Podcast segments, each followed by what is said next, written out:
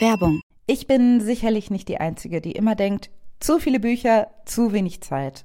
Im Frühjahr sind schon wieder so tolle Titel erschienen, aber ich bin zu viel unterwegs, dass ich sie alle lesen kann. Weshalb ich Bookbeat so liebe. Denn mit Bookbeat kannst du dir Bücher einfach anhören.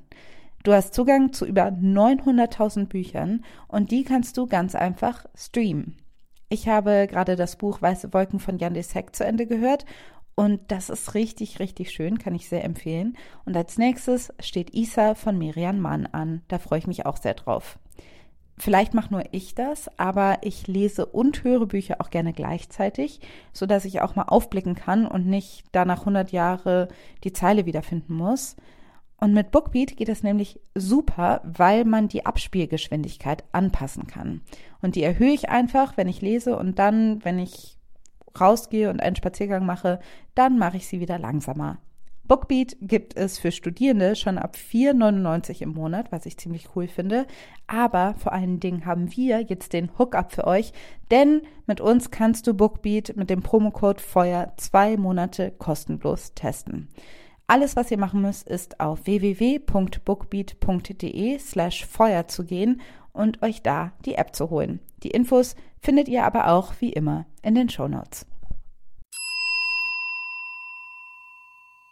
Jetzt haben wir aber wieder genug Platz. Ja, und wir wollen ja auch gar nicht so lange werden heute. Also, zack, zack. Nein, Spaß, ich putsch dich nur ein bisschen. okay, los, äh, es geht los. Brrr, bling. Hello.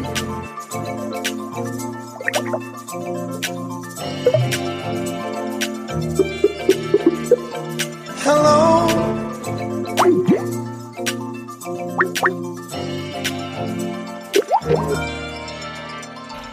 Herzlich willkommen zu Feuer und Brot Folge, oh Gott, 37. 37. Ähm, das ist der Podcast von Maxi und Alice, zwei besten Freundinnen und jetzt finally in einer Stadt. Und die Stadt heißt Berlin. Ähm, ich bin hier hingezogen, ich bin Alice und neben mir sitzt äh, Maxi. Hi Maxi. Hallo. Die Stadt heißt Berlin. Das ist der Ort. Das war so, ja, so richtiger, richtige Intro. Gut. Ja, ähm, genau. Also theoretisch könnte man jetzt auch in Berlin bei mir in der Wohnung aufnehmen, weil, wie gesagt, ich bin jetzt hier hingezogen, aber alles steht voller Kisten. Und mhm. deshalb äh, sitzen wir wieder bei Maxi. Aber ähm, diesmal haben wir uns einen neuen Ort ausgesucht mal gucken, wie der so ist. Es ist direkt an der Heizung, an einem Tag im Mai. Man möchte es nicht meinen, aber wir haben, wir haben so verschiedene Sound-Ambiancen ähm, für euch vorbereitet. Ähm, in der einen Folge bei uns war die Therme zu hören bei mir zu Hause. In der Küche, die wollen wir nicht mehr, auch wenn man da ganz gut und aktiv sitzen kann. Ähm, dann waren wir im Wohnzimmer, das fand ich ein bisschen zu räumlich vom Klang. Jetzt versuchen wir hier, es ist so eine Art Höhle. Mein Lieblingsplatz ist das alles. Hier kauere ich immer, wenn ich alleine bin, ja. mit meinem Leppi und mache mir eine gute Zeit. Naja, gerade haben auch noch Vögel gesungen, jetzt haben sie aufgehört. Vielleicht ist es jetzt, äh, jetzt ist auch schon fast 9 Uhr abends, wow. jetzt deshalb äh, sind sie jetzt ins Bett gegangen. Genau. deshalb ist es jetzt still. Ins Nest. Genau. Und ähm, ja, egal zu welcher Zeit ihr uns hört, willkommen zu unserer neuen Folge mit einem Thema, das wir uns extra aufgehoben haben. Eigentlich haben wir uns das seit Dezember aufgehoben. Du hattest die Idee dann schon äh, etwas länger auf dem Zettel, weil es gab ein Ereignis im Dezember. Genau. Ich bin 30 geworden. Mhm. Wow. Und die Alice wird nächsten Monat 30. Um genau zu sein, ein halbes Jahr minus eine Woche später als ich. Genau, das ist, glaube ich, auf die Woche genau. Ne? Also wir haben irgendwie immer am gleichen Wochentag Geburtstag, genau. glaube ich. Also sieben Tage sind dann noch minus quasi, aber sonst ja. ist es genau ein halbes Jahr. Stimmt, weil du hast einfach am 17. und ich am 10. Genau, 17. 12. und 10.6. Ja. Genau. Und ähm, das war irgendwie ähm, schon länger ein Thema, über das wir uns viel Gedanken gemacht haben, wo wir oft drüber gesprochen haben, weil wir auch das Gefühl haben, dass es auch in unserem äh, Freundinnenkreis ähm, eine große Rolle spielen kann für viele. Und wir möchten euch heute mitnehmen in eine, ja, eine Gesprächsfolge, wo wir das ein bisschen bequatschen. Genau. Ähm, zuvor noch wird das, das wird hier so eine, ein bisschen so eine roughe Folge. Genau. Weil, äh, genau, gerade ist extrem, ähm, extremer Stress angesagt im Produktionsbüro äh, Feuer und Brot. Oh ja. Und äh, deshalb äh, bekommt ihr jetzt eine sehr pure Aufnahme, sage ich mal, weil äh, Full Disclosure, ich werde jetzt nicht so viel schneiden dieses Mal. Genau, wir haben wahnsinnig viel andere Dinge zu tun, deswegen müsst ihr auch hier und da mal auf eine Antwort warten und unser lieber Newsletter, der eigentlich jeden Monat erscheint, lässt gerade ein bisschen auf sich warten. Also wenn ihr unsere, unser Sub, zu unseren Supporters gehört und wartet, dann nehmt es uns nicht übel. Wir machen das immer noch zu zweit. Es ist wirklich richtig viel Arbeit und die Alice hat ja noch ein großes Side-Project, wo wir an einer anderen Stelle nochmal drüber sprechen werden.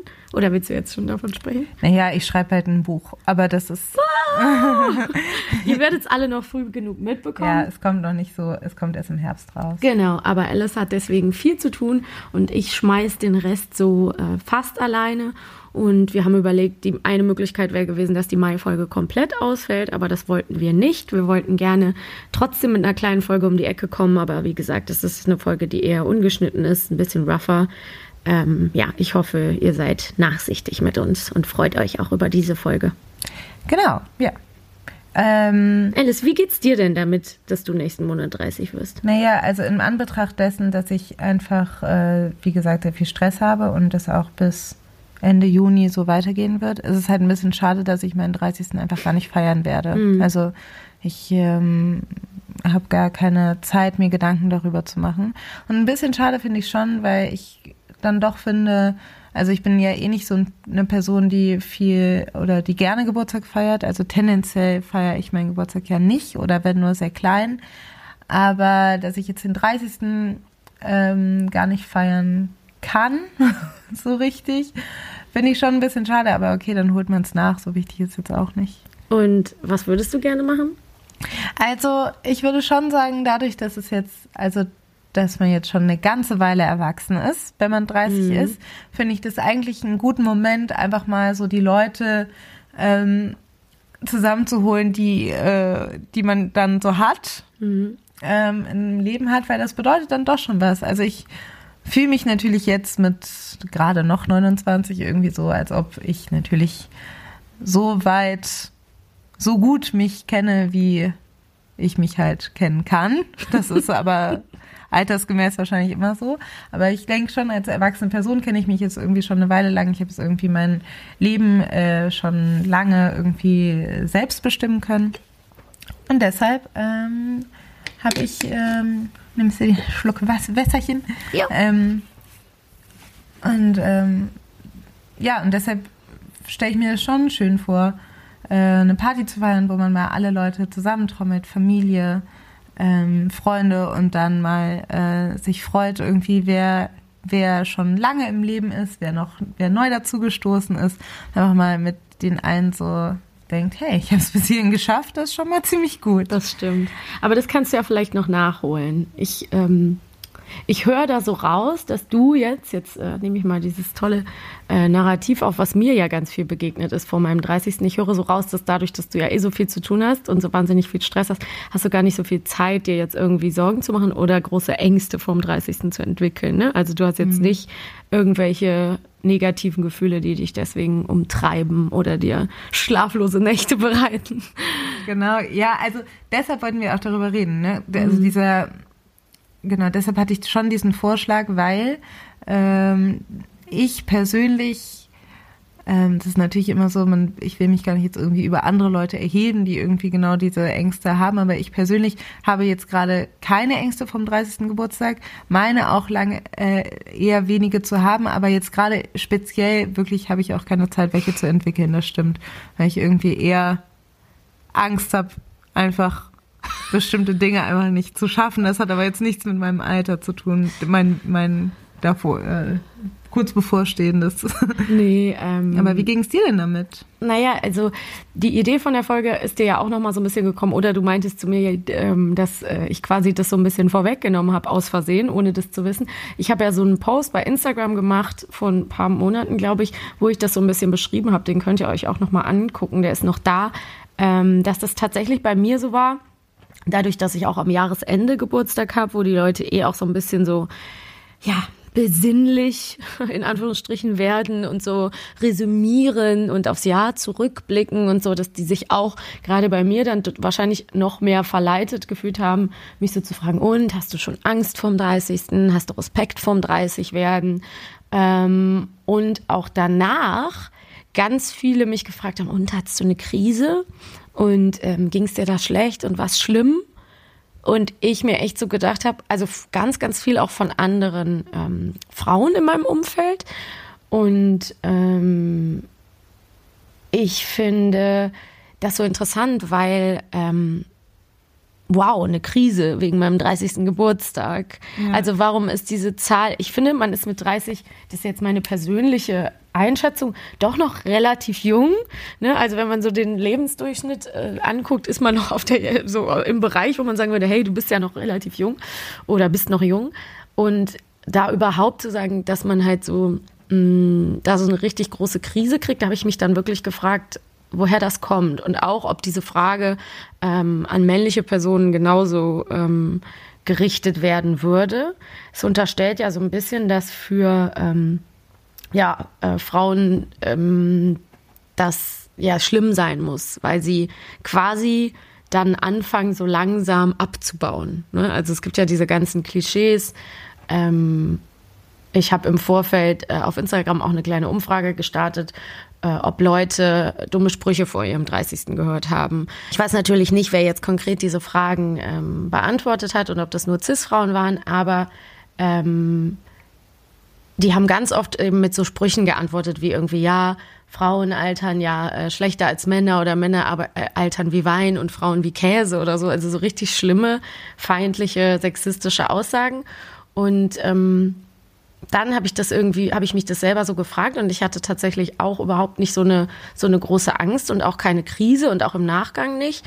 Aber ich merke auch, dass das auch was damit zu tun hat, dass ich so von außen hin ähm, all diese Hard Facts irgendwie abgehakt habe. Also dass ich so von außen hin ist das alles okay. Ich habe irgendwie einen Job, ich stehe im Leben, ich habe auch schon länger irgendwie, wie du ja auch gesagt hast, fühle ich mein Leben irgendwie selbstbestimmt und habe ähm, ja da keine großen Sorgen und ich bin eben in einer ähm, ja von außen hin äh, oder ich bin eben in einer Heteropartnerschaft, die irgendwie von außen so den Erwartungen einer guten Partnerschaft, wie es so zu laufen hat, eben entspricht. Und damit erfülle ich so eine Checkliste. Und dann machen sich auch in meinem Umfeld oder in meiner Familie die Leute dann weniger Sorgen, habe ich so den Eindruck. 30 ist auf jeden Fall das Alter, wo gesellschaftliche Normen ähm, nochmal so hervorgeholt werden, mhm. wo man, wo eigentlich alle Leute meinen, man hätte sie eigentlich überwunden. Aber da äh, trennt sich nochmal so ein bisschen die Spreu vom Weizen, wer das nur eher ein bisschen herausschiebt und eigentlich aber doch gerne ähm, den gesellschaftlichen ähm, ähm, Standards entsprechen möchte. Mhm.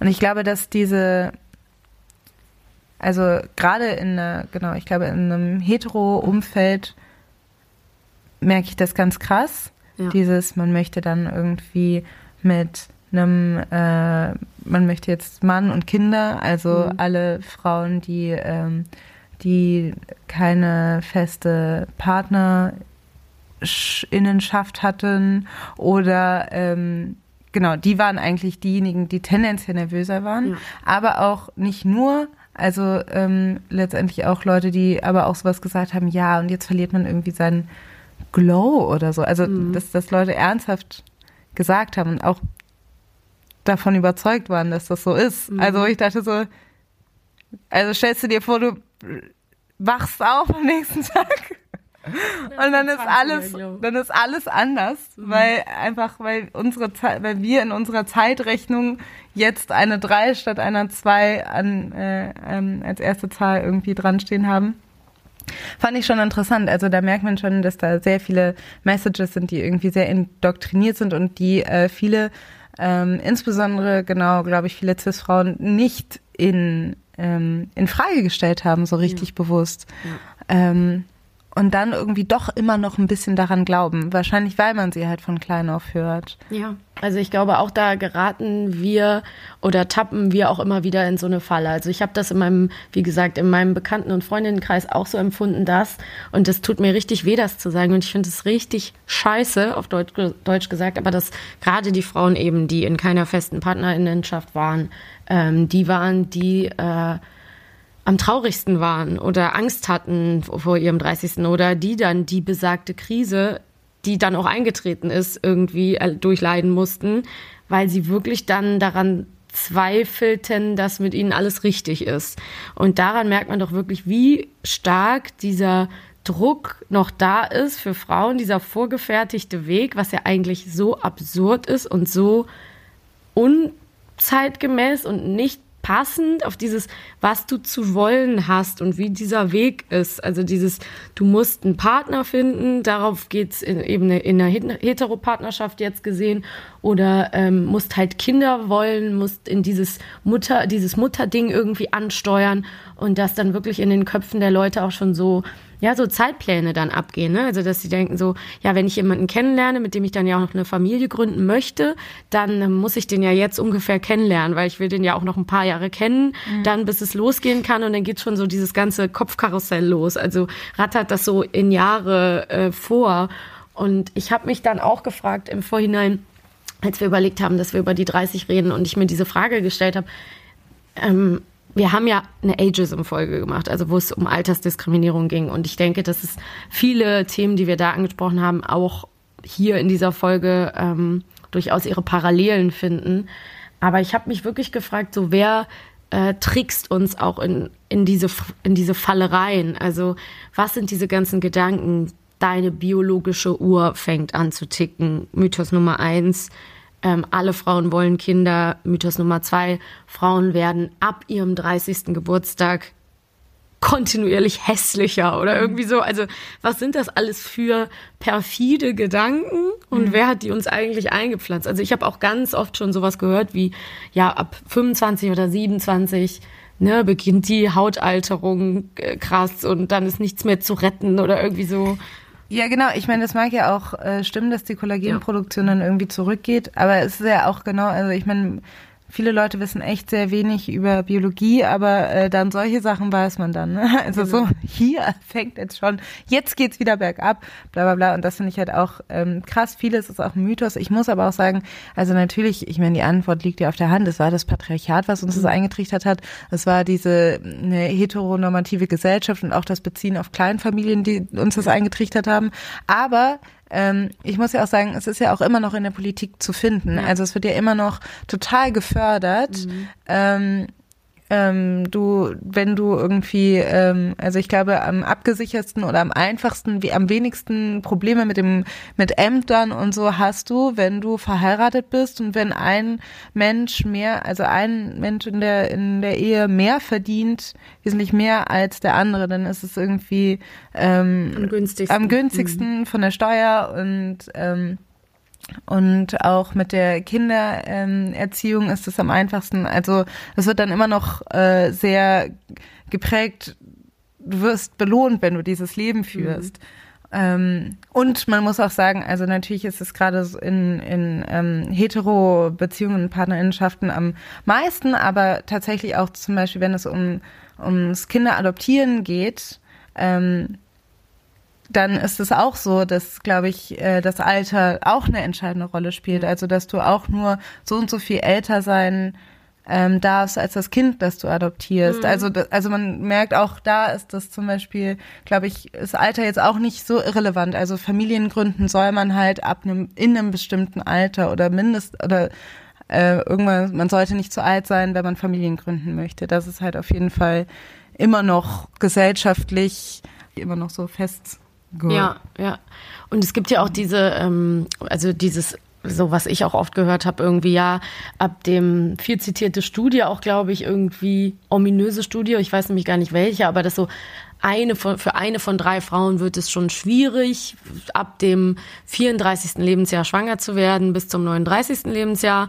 Und da habe ich aber ähm, auch schon noch zu gelesen, dass eine britische Journalistin, Jean Twange, die hat, oder Twang, die hat das nochmal nachgeprüft und hat ganz viele Studien zusammengetragen und hat herausgefunden, äh, dass dem auch gar nicht so ist. Also ich habe jetzt gerade von einer von drei Frauen gesprochen und tatsächlich, tatsächlich ist es so, dass in einem Alter von 34 bis 39 ähm, es um 17 oder 14 Prozent der Frauen gibt, die dann Schwierigkeiten hatten, schwanger zu werden, wozu ja auch immer zwei Personen gehören. Das muss man ja auch sagen. Man kann das ja auch nicht immer nur einfach an der an der weiblichen Seite festmachen. Aber ähm, das ist nicht eine von drei Frauen. Also es ist auch so diese mhm. Panikmache, diese Angstmache. Du könntest eine äh, zu alte Mutter werden oder ne, das ist das das schickt sich nicht. Du könntest es nicht mehr schaffen. Ganz zu schweigen davon, das haben wir ja auch in der Ageism-Folge äh, ange angesprochen, dass äh, die biologische Uhr ähm, generell später tickt, als uns vermittelt wird. Also wenn sie überhaupt tickt, aber dieses, dass es schwieriger wird, Kinder zu bekommen, das ist definitiv schwerer äh, später als der 30. Geburtstag, das wissen wir ja auch alle. Und dass es für Männer auch eine Art von biologischer Uhr gibt. Also es gibt auch später bei Männern einen Punkt, wo es äh, definitiv schwieriger wird mit der Fruchtbarkeit. Und es betrifft nicht nur Frauen. Ja, das Interessante ist halt, dass diese Zahl oder dieses Ding mit ähm, Frauen werden äh, ähm, haben wesentlich weniger, also rapide weniger Chancen irgendwie äh, ab dem 30. Lebensjahr ähm, Kinder zu bekommen, dass das äh, aus Statistiken hervorgeht, die so super alt sind. Ich glaube, die mhm. so aus dem 17. Jahrhundert sind oder so. Also das sind halt einfach so Geburtenregisterzahlen von so sehr, sehr, sehr lange her, wo mhm. medizinische Umstände einfach nochmal ganz andere waren. Und das ist halt einfach krass. Also man merkt halt, ähm, genau, das passiert halt auch wahrscheinlich ich weiß nicht, wie sowas passiert, aber die Vermutung ist, dass sowas halt auch passiert, wenn es, ähm, wenn es zu wenig äh, Frauen gibt in der, in der Medizin oder zumindest in der wissenschaftlichen Seite der Medizin, die das irgendwie mal überprüfen oder warten. Ähm, genau. Also das finde ich halt nämlich auch, ich meine, ich will ja auch gar nicht sagen, dass das alles so vollkommen, also es macht die Diskussion oder das macht diese Gedanken schwerer. Ja. Ähm, über, über die das nächste Jahrzehnt, ähm, was jetzt kommt, dass es so mit Druck behaftet ist, ähm, dass man denkt, genau, man, man stünde unter so einem biologischen Druck und so weiter. Ähm, aber es stimmt natürlich, dass es ja, dass diese Gedanken tatsächlich auch ähm, für mich näher rücken, mhm. wesentlich näher rücken jetzt. Klar.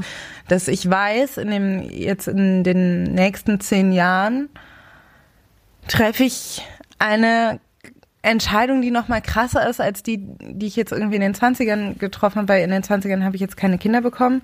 Und in den, wenn ich in den 30ern jetzt keine Kinder bekomme, dann entscheide ich mich wahrscheinlich, höchstwahrscheinlich dafür, dass ich keine ein Leben führen möchte ohne Kinder. Mhm. Oder ich entscheide mich halt dafür, dass ich ein Leben führen möchte mit Kindern. Mhm. Heißt jetzt nicht, dass ich nicht mit 40 auch noch Kinder bekommen mhm. kann.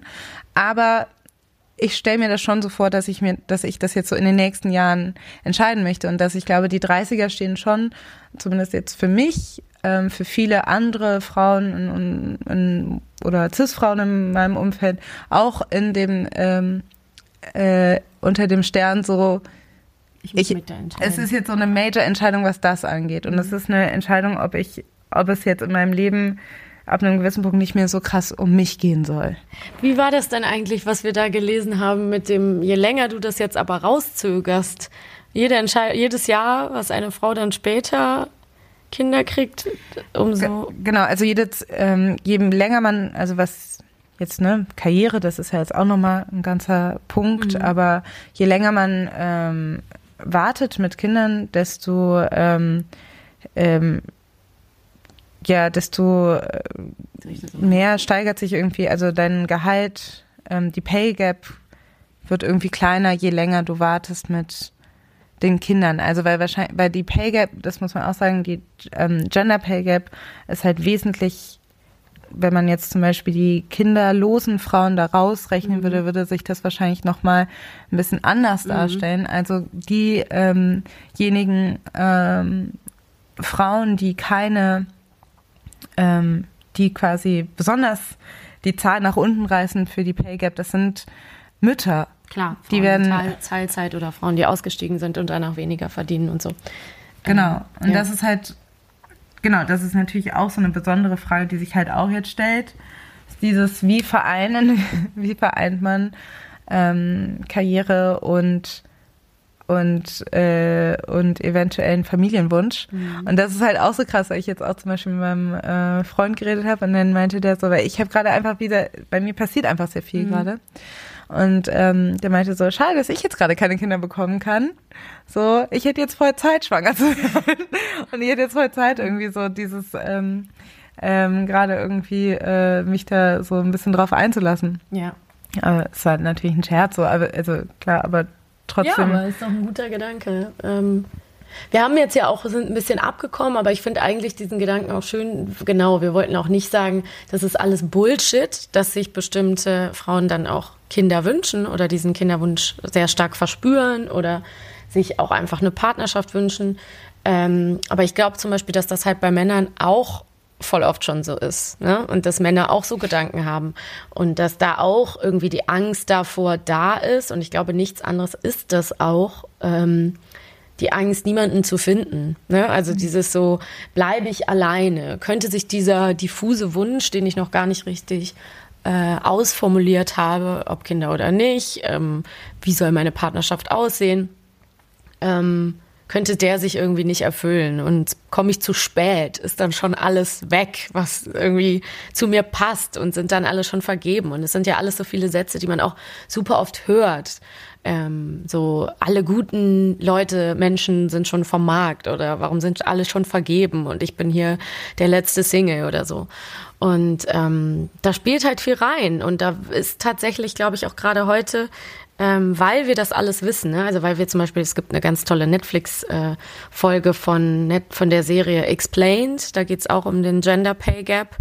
Ähm, da geht es eben auch darum, dass äh, Frauen und Männer ganz lange gleich auf sind, so in ihrer Karriere. Und dann, wenn die in Partnerschaften sind oder dann eben eine Familie gründen, Kinder kriegen, dass dann steigen die Frauen in der Regel länger aus, gehen dann in Teilzeit, haben dann weniger, verdienen dann weniger, die Männer werden befördert, kriegen eine viel höhere Position. Und am Ende, deswegen haben wir ja auch schon oft hier angesprochen, sind Frauen dann auch äh, stärker bedroht von Altersarmut oder davor in prekäre Situationen abzurutschen, wenn sie ähm, ja, sich für dieses Versorgermodell entscheiden, dass irgendwie ähm, der oder die Partnerin ähm, oder in dem Fall der Partner ähm, quasi den Löwenanteil verdient. Ne? Und das sind natürlich alles Ängste, wo man, wo ich sagen muss, äh, das war mir immer, es war mir schon vor Jahren so total wichtig, dass ich in diese Situation nie kommen möchte. Ne? Also mhm. ich möchte das einfach nicht. Ich möchte das irgendwie für mich selber anders lösen und meine finanzielle Unabhängigkeit ist mir so wichtig. Und es war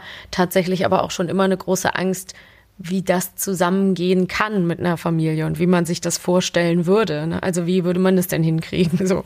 Mhm. Und das sind natürlich alles Fragen, die man sich da stellen kann. Und ich glaube vor seinem, ich glaube auch deswegen spielt der 30. so eine große Rolle für viele, weil man einfach so, es ist halt eine runde Zahl und ähm, ganz äh, simpel gesagt, zieht man halt Resümee und ähm, guckt zurück auf seine Zwanziger. Und bei mir ähm, kann ich echt sagen, so meine Zwanziger waren nicht durchgängig einfach und schön und super.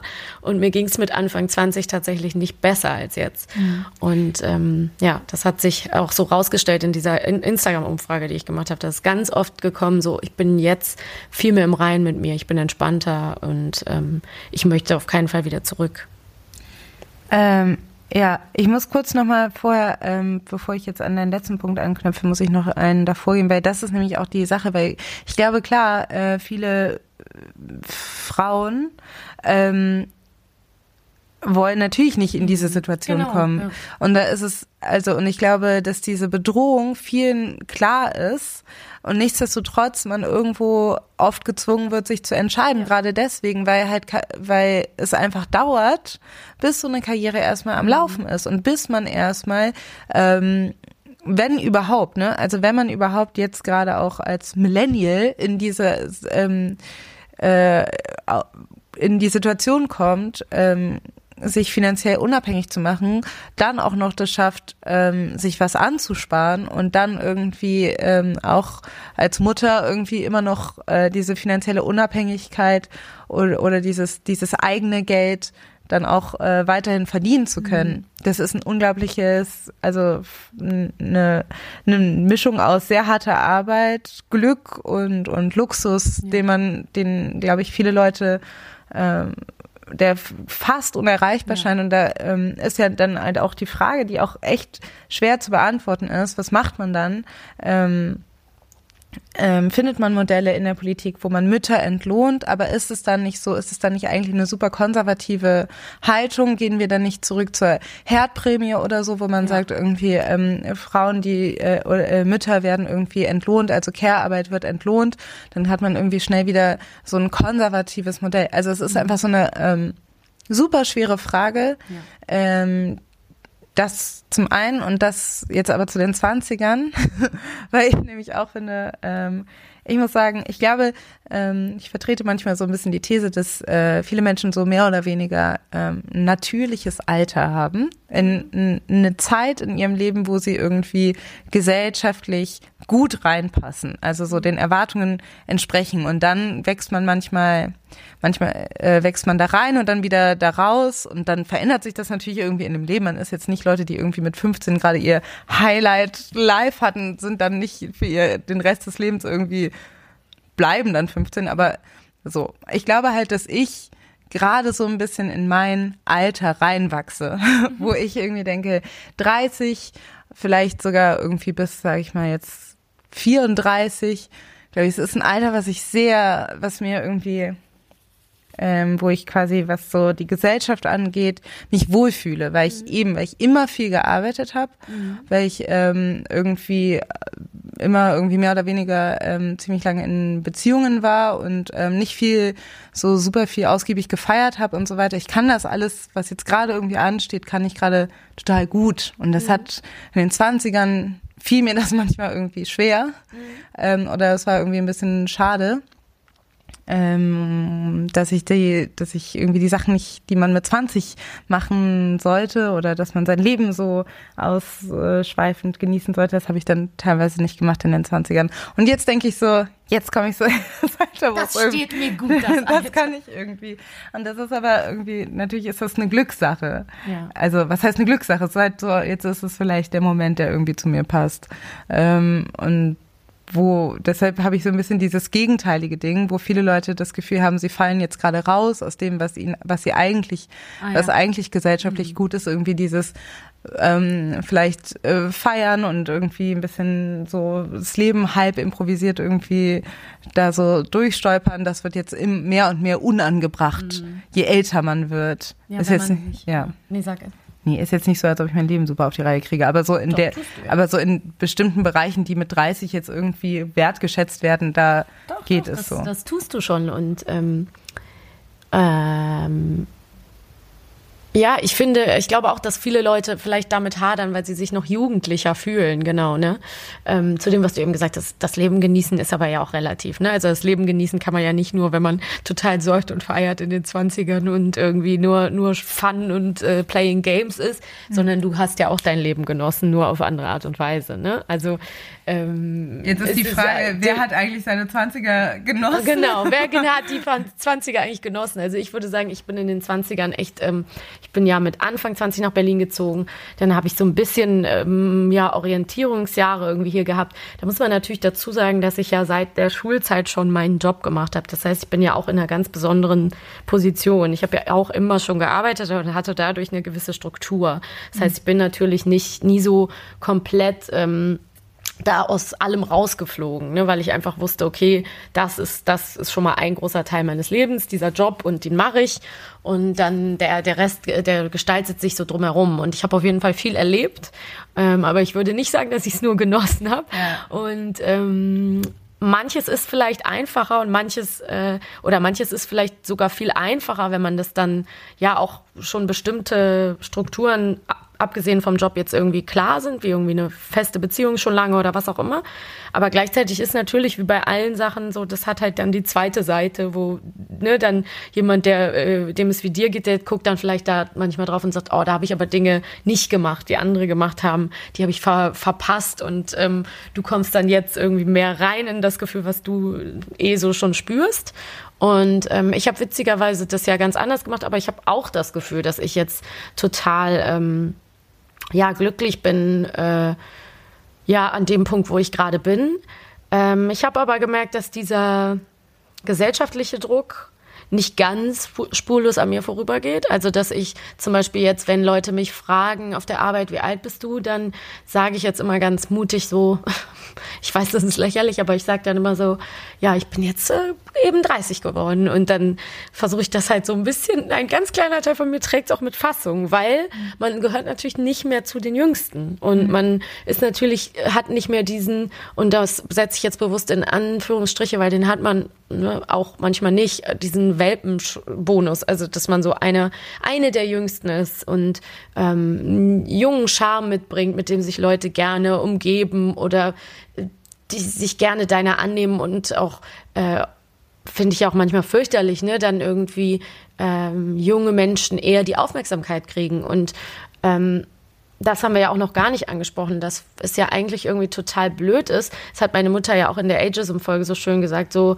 äh, oder glaube ich zumindest, dass äh, es so schade ist, dass wir ähm, älteren Menschen oft die Aufmerksamkeit entziehen für jüngere Menschen, obwohl die eigentlich viel mehr zu erzählen haben, ne? Und weil die eine Lebenserfahrung haben, auf die sie zurückblicken und mm, viel mehr wissen und erlebt haben und Geschichten kennen und ähm, nicht umsonst sagen ja Leute, ich ruhe viel mehr äh, mit jedem Jahr, was ich dazu gewinne. Und wir sprechen jetzt hier für die 30er, aber ähm, es ist ja wirklich so, dass man das Gefühl hat, es geht bis 30 und dann hört es auf und dann ist so eine Lücke und dann ist man auf einmal 60 und diese ganzen Jahre dazwischen so, was passiert denn da? Was was ja. ne, was was macht man da? Was davon hat man irgendwie überhaupt keine Vorstellung und da ist so eine unsichtbare ähm, Grenze, ähm, die ich auch selber gerade versuche so ein bisschen zu ergründen, weil klar, unsere Gesellschaft ist versessen auf Jugend ähm, aber ja, du meintest ja auch, dass, dass ähm, du das Gefühl hast, so, äh, was ist eigentlich mit den 40 oder mit den Mitte 30-Jährigen, mit den 40-Jährigen, mit den 45-Jährigen? Genau, ich habe das äh, Gefühl, ich merke dieses, ähm, dieses Gefühl von, man wird mit 30 irgendwie, äh, schließt man sich dann irgendwie so einer äh, Gruppe an, die irgendwie dann unsichtbar wird, merke ich dann ähm, bei da, wo ich arbeite, also als Journalistin, ich habe das Gefühl, dass es halt diese, ne, das liegt auch einfach an komisch abgesteckten Zielgruppen. Es gibt die Zielgruppe der 40 bis 29-Jährigen, es gibt die Zielgruppe der 20 bis 31-Jährigen vielleicht, aber dann, ähm, aber dann, genau, und alles andere ist irgendwie dann ähm, zwar vielleicht angesetzt für Leute von 30 bis 50, aber tendenziell sind das aber finde ich, eher Formate, die sind halt eher für Leute von 40 bis 50 oder von 40 bis 60. Mhm. Und ähm, ich habe das Gefühl, es gibt jetzt nie oder es gibt wenig ähm, Medienprodukte, die mich tatsächlich ansprechen. Also die sagen, hey, das ist für Leute in den 30ern. Es gibt ähm, ähm, immer wieder so ähm, junge Formate, die dann, die dann so ein bisschen zu alt werden, wie zum Beispiel die Neon, die ja irgendwie dann so, wo man merkte, so die wird immer älter oder so, oder halt so Redaktionen, das sehe ich halt so die Leute, die irgendwie in diesen jungen Redaktionen arbeiten, jetzt auch älter werden, dass man merkt irgendwie, okay, sie müssen jetzt eigentlich gehen, weil äh, sie sonst das, weil sonst, weil die mhm. so zu weit weg sind von der Re Lebensrealität ihrer Zielgruppe. Mhm. Aber das Problem ist, dass man dann nie weiß, wo man dann, dann hingehen soll, weil, weißt du, dann kommst du irgendwie von, von Funk zu, oder von 1 Live zu Deutschland Radiokultur. So, und dazwischen gibt es irgendwie nichts. Ja. Also ich meine, gibt, also so das Gefühl, das ist jetzt ja. nur so, das ist jetzt sehr medienintern oder so, aber ähm, ich habe, wie gesagt, ich fühle mich manchmal nicht angesprochen oder abgeholt und ich denke jetzt nicht, okay, das ist jetzt was äh, das ist auf jeden Fall für Leute in den 30ern gemacht. Es wird immer so ein bisschen verheimlicht. Also entweder ist es so ein bisschen so, es ist ja für junge Leute und man will eigentlich, dass es für Leute sind in den 20ern, aber eigentlich ist es, aber eigentlich hören es Leute, die älter sind. Ja. Oder ähm, Leute behaupten, es sei für Leute in den 30ern, aber es ist eigentlich auch für eine ältere Zielgruppe. Mhm. Also es ist auch, man merkt so dieses Vorgaukeln, dieses Ageism-Ding betrifft auch voll die Medienlandschaft, weil die Medienlandschaft sich nicht eingestehen möchte, dass sie halt teilweise auch für ältere Leute produzieren, als sie dann ähm, oder dass ja, sie total. irgendwie ältere Leute ansprechen, als sie es dann eigentlich wollen oder von sich behaupten wollen. Das so kommt es mir manchmal vor. Ja, und ähm, ich war vor ein paar Wochen oder einem Monat oder so bei einer Lesung von dem Buch äh, von der Gunda Windmüller, heißt sie, glaube ich. Das heißt, weiblich ledig sucht nicht. Ähm, das räumt auch nochmal mit diesem ähm, ja, Frau ist nur mit Partner mm, in einer Heteropartnerschaft glücklich und wertvoll. Ähm, das Buch gab es auch schon mal davor von so einer, äh, äh, von, in so einer ähnlichen Form gab es so ein ähnliches Buch von Christine Nöstlinger, die ich ganz äh, toll finde. Das heißt, Liebe wird oft überbewertet, glaube ich. Das ist auch echt richtig cool. Und da an dem Abend haben wir auch die ganze Zeit so ein Gespräch geführt. Danach wurde die Diskussion geöffnet. Und ähm, Nike von Dinter hat, äh, van Dinter hat das moderiert und dann haben wir alle so hin und her überlegt und viele Sachen besprochen, die wir beide jetzt auch besprochen haben. Und irgendwann hat sich halt eine Frau zu Wort gemeldet ähm, und die war 50 oder ist 50 und hat gesagt so, äh, ihr redet die ganze Zeit von dieser 30 als der Riesenhürde und mhm. ne, müsst euch hier gegenseitig bestärken, dass das auch ja alles okay ist und dass ihr mit, auch mit Anfang 30 noch voll okay seid und mhm was sollen wir sagen? Also es ist, ist, wir kriegen keine Stimme. Wir kriegen mhm. einfach nicht die Stimme. Wir kriegen nicht das Mikrofon gereicht und wir sind noch hier und wir mhm. sind noch da und wir haben Sex und wir gehen mhm. aus und wir wollen am Leben teilnehmen und wir sind es auch wert, dass uns irgendjemand mal Beachtung schenkt. Und damit meinte sie nicht sich als Frau nur, sondern sie meinte einfach wir die Menschen, ne? Genau, ihre Altersgruppe. Und das äh, fand ich wahnsinnig interessant und auch wichtig, sich das immer wieder mal zurückzuholen, weil ich glaube schon, dass wir da, genau, du hast eben das Wort vorgegaukeln benutzt, dass wir da oft Dinge aufsitzen und auch Dinge als gegeben annehmen, ohne sie zu hinterfragen. Also auch wieder dieses simple Beispiel in Frauenzeitschriften oder jetzt so eine, ähm, sowas wie der InStyle oder so, die lese ich manchmal bei meiner Mama. Und dann sehe ich da wirklich, das ist mir früher nicht aufgefallen, aber seit ich selber jetzt 30 bin, haha, ähm, fällt mir dann auf diese Make-up-Sachen und wer da die Mode präsentiert und so, das sind Kinder. Ne? Also da ist eine geschminkte 15-Jährige zu sehen. Mhm. Ähm, und dann denke ich mir so, wow, die ist so krass jung. Warum in der Zeitschrift? Das ist doch gar nicht so die, die Zielgruppe ist so nicht für 15-, 16-Jährige. Und dann habe ich immer im Kopf dieses, dass man gelesen hat oder ge dass einem gesagt wird, ja, das wollen Frauen. Frau, Frauen wollen sich ähm, identifizieren, das ist, die wollen diesen Wunsch, die, diese Illusion, diese Jugend und die wollen das nicht sehen. Frauen in ihrem eigenen Alter. Und ich glaube das eigentlich nicht. Ich glaube, das ist eine Sache, wie, worüber wir auch ganz oft sprechen, der Repräsentation. Also wenn du das nur so siehst und das gewöhnt bist, dann würde es dich natürlich irritieren, ähm, andere Frauen in Zeitschriften zu sehen. Und dann sind, ist es, dann, dann kommt es vielleicht erstmal wieder nicht so gut an, weil die Leute diese Sehgewohnheit nicht haben.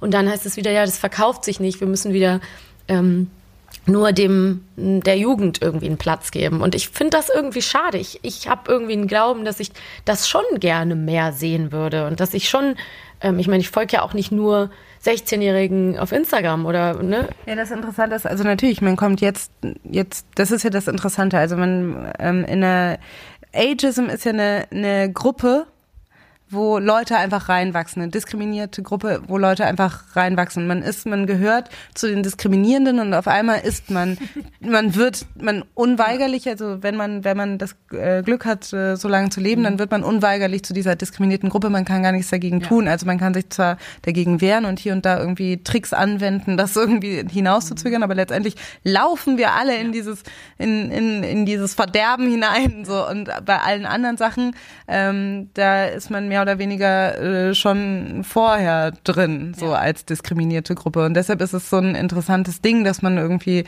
äh, dass man dass man da nicht drum rumkommt und gleichzeitig aber, äh, weiß ich nicht, natürlich hätten wir mit 20 vielleicht nicht gedacht, so ja, nee, natürlich ist es irgendwie wichtig, auch ältere Leute zu sehen. Es war uns mhm. irgendwie, ja, war es egal, weil es uns nicht betroffen hat.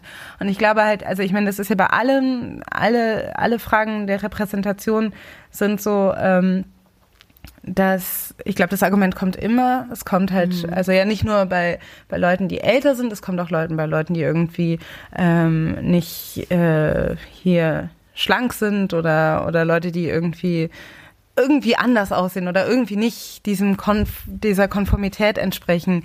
Ja, ne?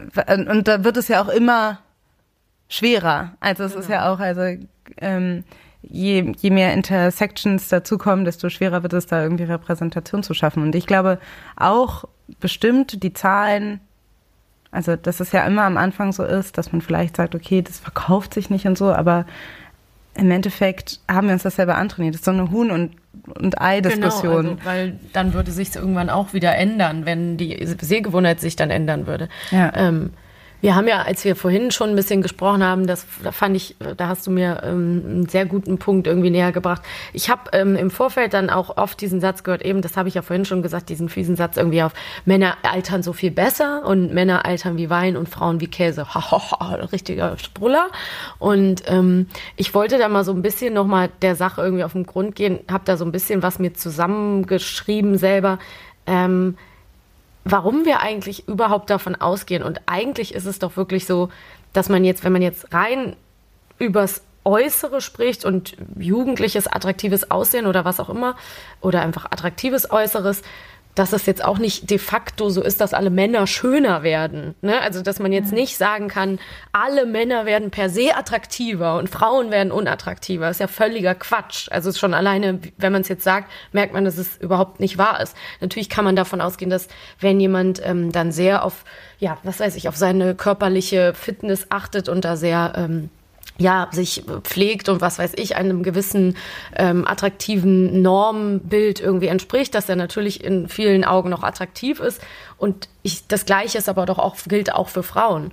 Und dann meintest du ja auch zu mir, weil wir gerade über Repräsent Repräsentation sprachen, finde ich das so wichtig, das auch nochmal hier zu erwähnen, dass das ja auch wieder eine Sehgewohnheit ist. Also dir war das schon klar, ich, mir ist es nochmal wieder in, in Erinnerung gekommen. Dass es ja auch so ist, dass dadurch, dass in Filmen ähm, die äh, dann auch wieder der Love Interest so ist, dass die eben Männer irgendwie 50 sind, aber die Frau bleibt immer unter 30 als, als äh, dazugehörige Partnerin in dem Film sozusagen. Und wir sehen dann immer ganz viele schöne ältere Männer, die sich mit schönen jüngeren Frauen in, in diesen Filmen irgendwie da zeigen. Und wir sehen das aber halt nicht umgekehrt. Wir sehen viel weniger schöne ältere Frauen auf, ne, in, in Filmen und wir sehen auch viel weniger so umgekehrte Partnerschaften. Und da ist ja auch wieder die Frage, was war zuerst da? Und das ist einfach dann auch wieder eine Sehgewohnheit, die uns dann ähm, so eine Wahrheit vermittelt oder vermeintlich vermittelt, die ich echt ähm, toxisch finde. Und ich habe auch keinen Bock, mir das weiter reinzufahren, dass äh, Männer alle schöner werden würden mit dem Altern. Und dieses, ähm, ich, ein Satz noch, dann bin ich fertig, dieses Urteil ist mir auch nochmal ähm, in der Vorbereitung so klar geworden. Diese ganzen Sprüche, ne, was äh, irgendwie Frauen, warum Frauen schlechter werden würden mit dem Alter und Männer besser, es dreht sich einzig und allein um das Aussehen. Also es ist ein rein und vielleicht, wenn man das noch dazu nehmen möchte, die Fruchtbarkeit. Ne? Ähm, und das ist so perfide, das ist ein Aspekt. Und ja. da wirklich sich mal klar zu machen, okay, wenn wir aber wirklich nur sagen, Frauen werden schlechter, reden wir nur über das Äußere. Ist das wirklich, sind wir uns das wert? Also ist das wirklich das Urteil? Genau, das werden Männer ja auch besser, wollen? weil die Karriere, also je älter man wird, man ja wahrscheinlich, also das meistens so aufgebaut ist, dass man mehr Geld verdient und deshalb sind und Männer, die irgendwie für äh, mehr für so solche Dinge ähm, in der Gesellschaft gewertschätzt werden. Ja die haben dann natürlich mit dem Alter irgendwie noch die Chance, irgendwie äh, sich ein Value anzuarbeiten.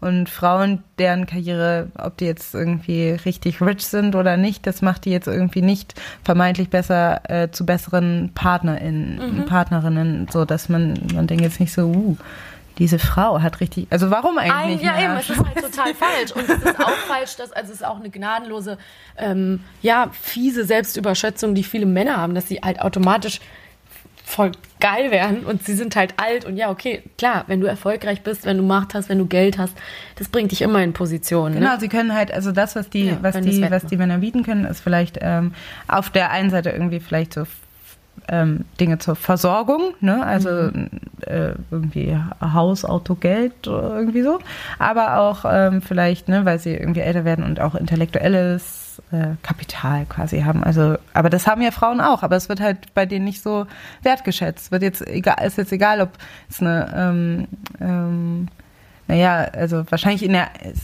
auf das Individuum nicht zurückzuführen. Ja. Ne? Also das, das ist jetzt, ich generalisiere ja. jetzt, aber ähm, genau, so eine ähm, ja, das ist ja auch, das liegt ja auch wieder an Repräsentation. Bei wann werden äh, Frauen als Expertinnen herangezogen? Extrem selten, aber sie gibt, es gibt sie. Es gibt viele Frauen, die äh, Expertise haben in ihrem Feld, Akademikerinnen sind oder oder oder in, jedem, in jedem anderen Feld gibt es auch ähm, viele Frauen, die als Expertin irgendwo hierher halten können, die werden aber nicht eingeladen zu irgendwelchen Gesprächen.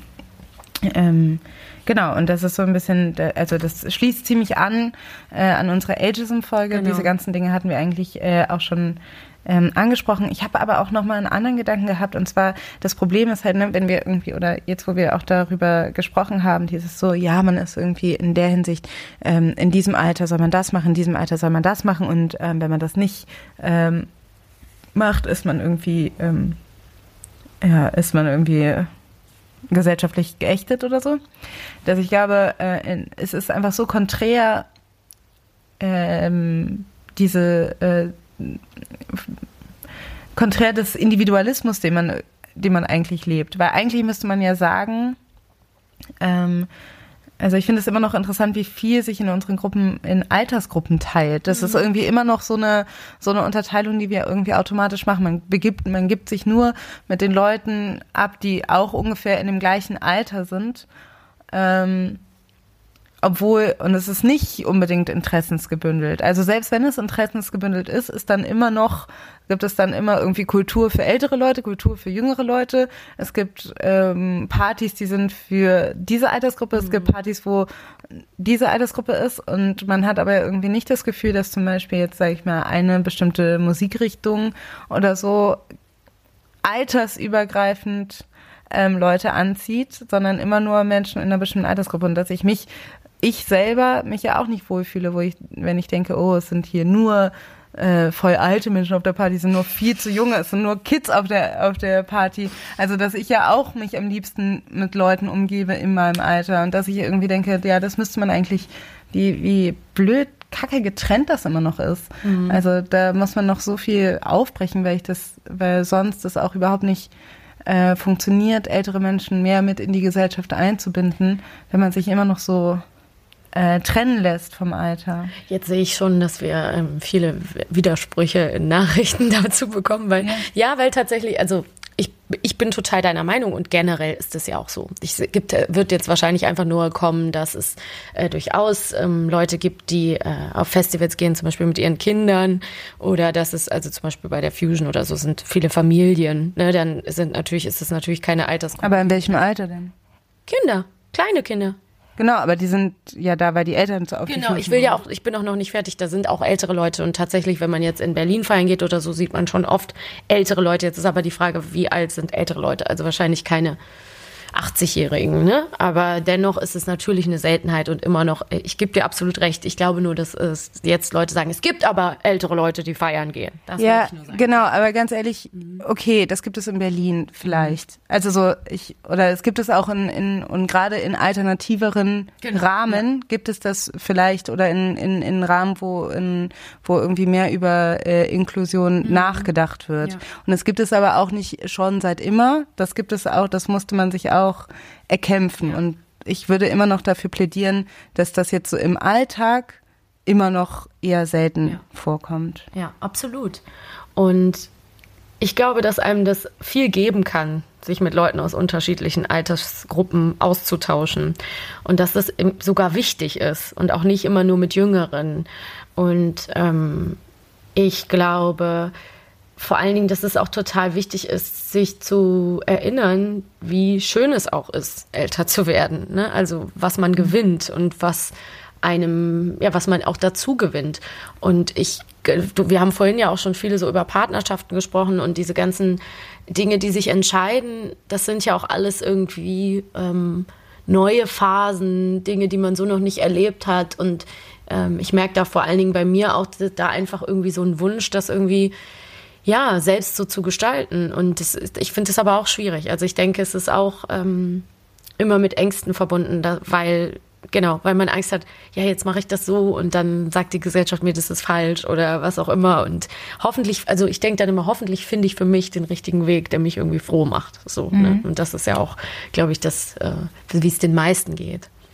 Ich glaube, ähm, also ich muss sagen, mir hat es ich habe das so ein bisschen umgedreht für mich und das hilft mir sehr, weil ich glaube auf jeden Fall, das, was auf mich zukommt in den nächsten zehn Jahren, ist eine krasse Entscheidung zu treffen, die ich, wo ich manchmal denke, schade, wie wäre es wohl, wenn es andersrum wäre. Also, dass ich einfach so ein bisschen damit lebe, dass ich denke, wahrscheinlich werde ich ich werde entweder Kinder bekommen oder ich werde keine Kinder bekommen und ich werde manchmal denken, wie wäre mein Leben verlaufen, wenn ich mich für das eine oder für das andere mhm. entschieden hätte.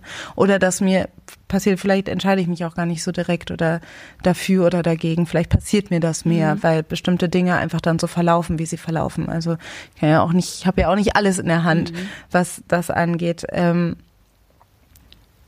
und dass das also dass das so sein wird, und dass das irgendwie krass wird. Aber auf der anderen Seite denke ich, also ich versuche es eher positiv zu sehen, weil es wird mega cool. Wie cool ist es, Kinder zu kriegen? Wie cool ist es, so kleine Zeuge zu haben? Es wird mega furchtbar anstrengend und, und man würde immer müde sein und es wird aber mega cool, weil dann hat man Kinder. Und wenn man keine Kinder hat, dann hat man so viel also dann bietet das Leben so viel, was man auch noch machen kann und all, andere Dinge, die passieren. Also ich denke halt, man hat eh nie, man kann eh immer nur so ein kleines Mini-Ding von, von seinem Leben leben. Das war schon immer so. Ja.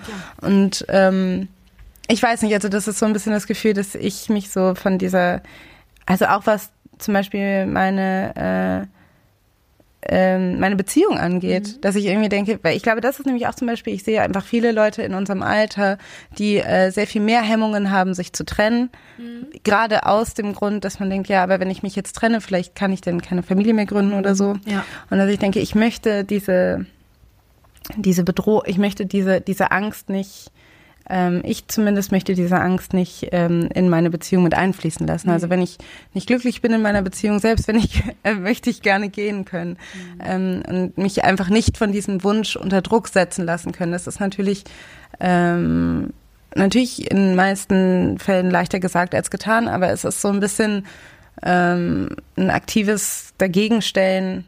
Ähm, also nicht immer auf den Verlust gucken, der so droht, den Verlust von vielleicht ähm, Karriere und Möglichkeiten für Kinder oder den Verlust von Kindern für die Karriere und die Möglichkeiten, die es gibt, sondern dass man das bekommt, was man ja. was man bekommt. So, ich hoffe, das war jetzt irgendwie klar. Ja, auf jeden Fall. Also mir ist total klar geworden, was du meinst. Ich äh, möchte da nur kurz eine Parallele ziehen, weil du vorhin meintest, ähm, als ich so gesagt habe, ich möchte, mir ist wichtig, dass ich irgendwie meine Unabhängigkeit behalte und das auch so ein bisschen da ging es dann ums Finanzielle und in der Partnerschaft irgendwie sich da nicht so abhängig machen. Und du meintest, die meisten äh, möchten das nicht und geraten da rein. Und ich glaube, das ist das Gleiche auch ein bisschen mit dieser Angst. Die meisten möchten nicht in dieser Angst verharren, sich zu trennen, aber geraten auch in sowas rein. Und da kann ich denen nur Mut machen. Dass, also ich finde den, den Input, den du gerade gegeben hast, diesen Impuls auf jeden Fall total gut und wichtig. Und ich ähm, muss auch sagen, ich empfinde das, ich sehe das auch gar nicht negativ. Ich sehe das auch eher positiv. Ich bin vor allen Dingen, wollte ich eher damit so sagen, dass ich mir das halt total wichtig ist, für meine Partnerschaft Lösungen zu finden. Egal wie, welches Modell, Lebensmodell sich da irgendwie ähm, als das auszeichnet, was wir dann leben werden, dass ich das individuell entscheiden kann, wie das für uns richtig ist und wie mhm. ich das machen möchte. Und ich da, habe da ein großes Vertrauen auf mich. Ähm, aber es wird wahrscheinlich auch was ganz Eigenes und das ist cool. Also ich freue mhm. mich drauf. Aber ich glaube, diesen Mut muss man auch manchmal aufbringen, dass man einfach sagt, und wir werden das vielleicht so machen und das ist in Ordnung. Ne? Und ähm, da ähm, Mut zu so einer Freiheit zu, zu haben, wenn es irgendwie möglich ist. Ne? Natürlich ist, ist, hat man nicht alles in der Hand und man kann nicht alles kontrollieren. Ich, ähm, ja, du wolltest aber noch schon was dazu sagen. Nee, ich wollte einfach nur sagen, genau, also ich, das ist immer noch, also immer noch so viel zu entdecken gibt und mhm. so viel, wir sind noch lange nicht in einer, ähm, in einer Welt, ähm, wo wo es gleichberechtigt oder selbstbestimmt mhm. ist für alle Beteiligten oder für alle Menschen. Und das spiegelt sich eben sehr viel in Beziehungen wieder. Und je, und je mehr wir in ein Alter kommen, wo Beziehungen irgendwie gesellschaftlich irgendwie gefordert werden, spürt man das noch mehr. Also, dass man da irgendwie merkt, okay, man, man ist mit den Zehen am Rand der, wo es jetzt sich entscheidet, dass man wirklich irgendwie ne, in die eine Richtung geht und irgendwie noch mehr ähm, ja in diese in Einzahlt auf die Un, un, Ungleich, das Ungleichgewicht der, ähm, ähm, der zwischen den Geschlechtern oder ob man irgendwie findet einen Weg, der wieder das mehr zusammenführt. Da gibt es noch unglaublich viel zu entdecken, unglaublich viel zu gestalten, auch jenseits von, also in dem, wie man sein Leben gestaltet, Klar. in dem, wie man seine Beziehung und seine Familie gestaltet, in dem, wie man das benennt und was man damit einfasst und Genau, und eben, ob eine, ich bin ja auch, stelle mir die große Frage, ob eine Kleinfamilie wirklich the way to go mhm. ist, um das irgendwie ähm, aufrechterhalten zu können und so. Und aber das bedeutet dann, okay, wie wohnt man denn, wenn die Kleinfamilie nicht das Richtige ist mhm. und so. Also es gibt einfach noch, wir wissen nicht, wie so eine Welt aussieht. Und wir sind gerade dabei, die zu gestalten. Und das finde ich total spannend total anstrengend auch gleichzeitig und natürlich haben wir auch total Angst, irgendwie zu scheitern in der Hinsicht. Aber ähm, just let's try. Mal gucken. Vielleicht funktioniert's ja. hast du, hast du schön gesagt. Ja, das müssen wir wohl. Ich meine, du hast das eben so locker und frei gesagt und hast gesagt, ja, und wenn man Kinder kriegt und dann ist das cool. Ich meine, wie cool ist das, Kinder zu haben? Und ich bin im Moment echt so, ich denke mir so, diese Welt halt. Also bei mir ist einfach, das, das ist halt wirklich ich habe Angst um diese Welt und die, also vor allen Dingen die Umwelt, das Klima, was gerade passiert.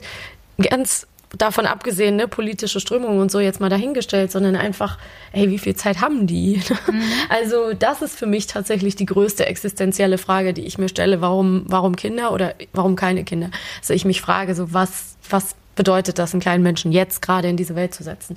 Aber ähm, ja, es hilft ja auch nichts, ähm, stehen zu bleiben und die Entscheidung muss ich ja auch nicht heute treffen. Und Let's Try finde ich ja. trotzdem auch ein schönes Motto. Ja, also ich meine, aber auch das ist ja auch eine Frage. Ne? Also man fragt sich ja so, okay, wie kann man gut in dieser Gesellschaft leben? Wer mhm. kann gut in dieser Gesellschaft leben? Ähm, kann ich kann ich oder kann ein Kind gut in dieser Gesellschaft leben? Das ist einfach eine Frage, die relevant ist. Es gibt auch Menschen, die schon gesagt haben, ähm, aufgrund des äh, so Birth Strike ja. wegen äh, aufgrund des Klimawandels so ähm, kann man sich auch überlegen. Also wie gesagt, ich ich weiß auch nicht. Man macht einfach und man guckt einfach mal, was so dabei rauskommt und am Ende denkt man, ah ja, das war irgendwie, das war gut oder das war schlecht oder das war zu früh oder das war zu spät.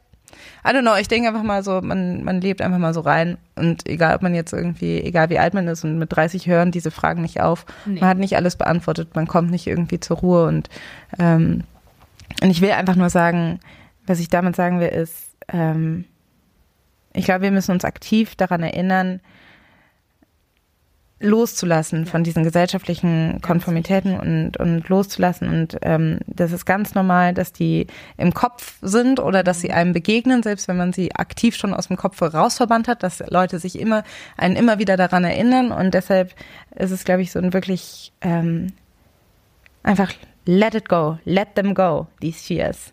Und außerdem, wie gesagt, muss ich sagen, ähm, die 20er waren auch richtig anstrengend. Ja wenn ich jetzt mal so überlege, Alter. Ich fand's richtig Boah. furchtbar zum Großteil. Ich fand's richtig furchtbar.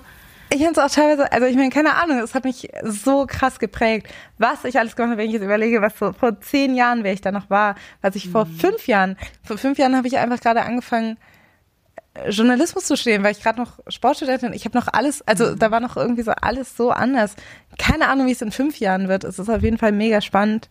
Ähm, ja, ja, deshalb. Es, es bleibt äh, absolut spannend und habt keine Angst vor der 30. Äh, warum auch? Es ist ein Alter, es geht weiter, nichts hört auf, alles ist möglich und nur du selbst gestaltest dein Leben und kannst an deinem Weg und deinem Glück, wenn ich das mal so cheesy am Ende sagen darf, ähm, ähm, du kannst daran schmieden und, und es gestalten, wie es auch, wie auch immer es aussieht.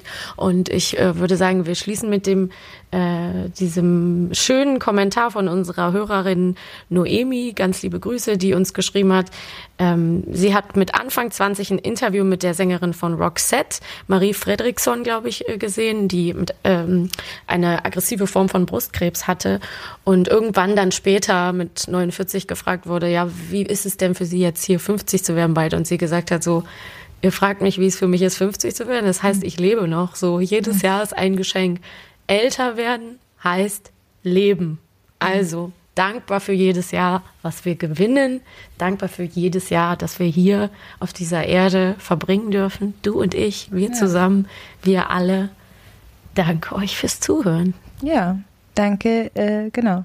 Ähm, dann tschüss, Maxi. Tschüss, Alice. Ähm, ja, wenn ihr uns unterstützen wollt, könnt ihr das wie immer auf Steady oder Patreon mit einer monatlichen Spende. Ähm, ihr bekommt dann auch unsere Sticker ab einem mittleren Betrag. Oder äh, wenn ihr uns Feedback schicken wollt, könnt ihr das gerne per E-Mail feuerundbrot.gmail.com auf Instagram, Twitter oder Facebook. Und ähm, ja, wenn ihr uns anderweitig helfen wollt, dann gebt uns doch eine positive Rezension bei iTunes oder lasst uns einen Kommentar da. Liebe Grüße. Au revoir. Ciao. Ever catch yourself eating the same flavorless dinner three days in a row? Dreaming of something better? Well, HelloFresh is your guilt-free dream come true, baby. It's me, Kiki Palmer. Let's wake up those taste buds with hot, juicy pecan-crusted chicken or garlic butter shrimp scampi. Mm. Hello Fresh. Stop dreaming of all the delicious possibilities and dig in at HelloFresh.com. Let's get this dinner party started.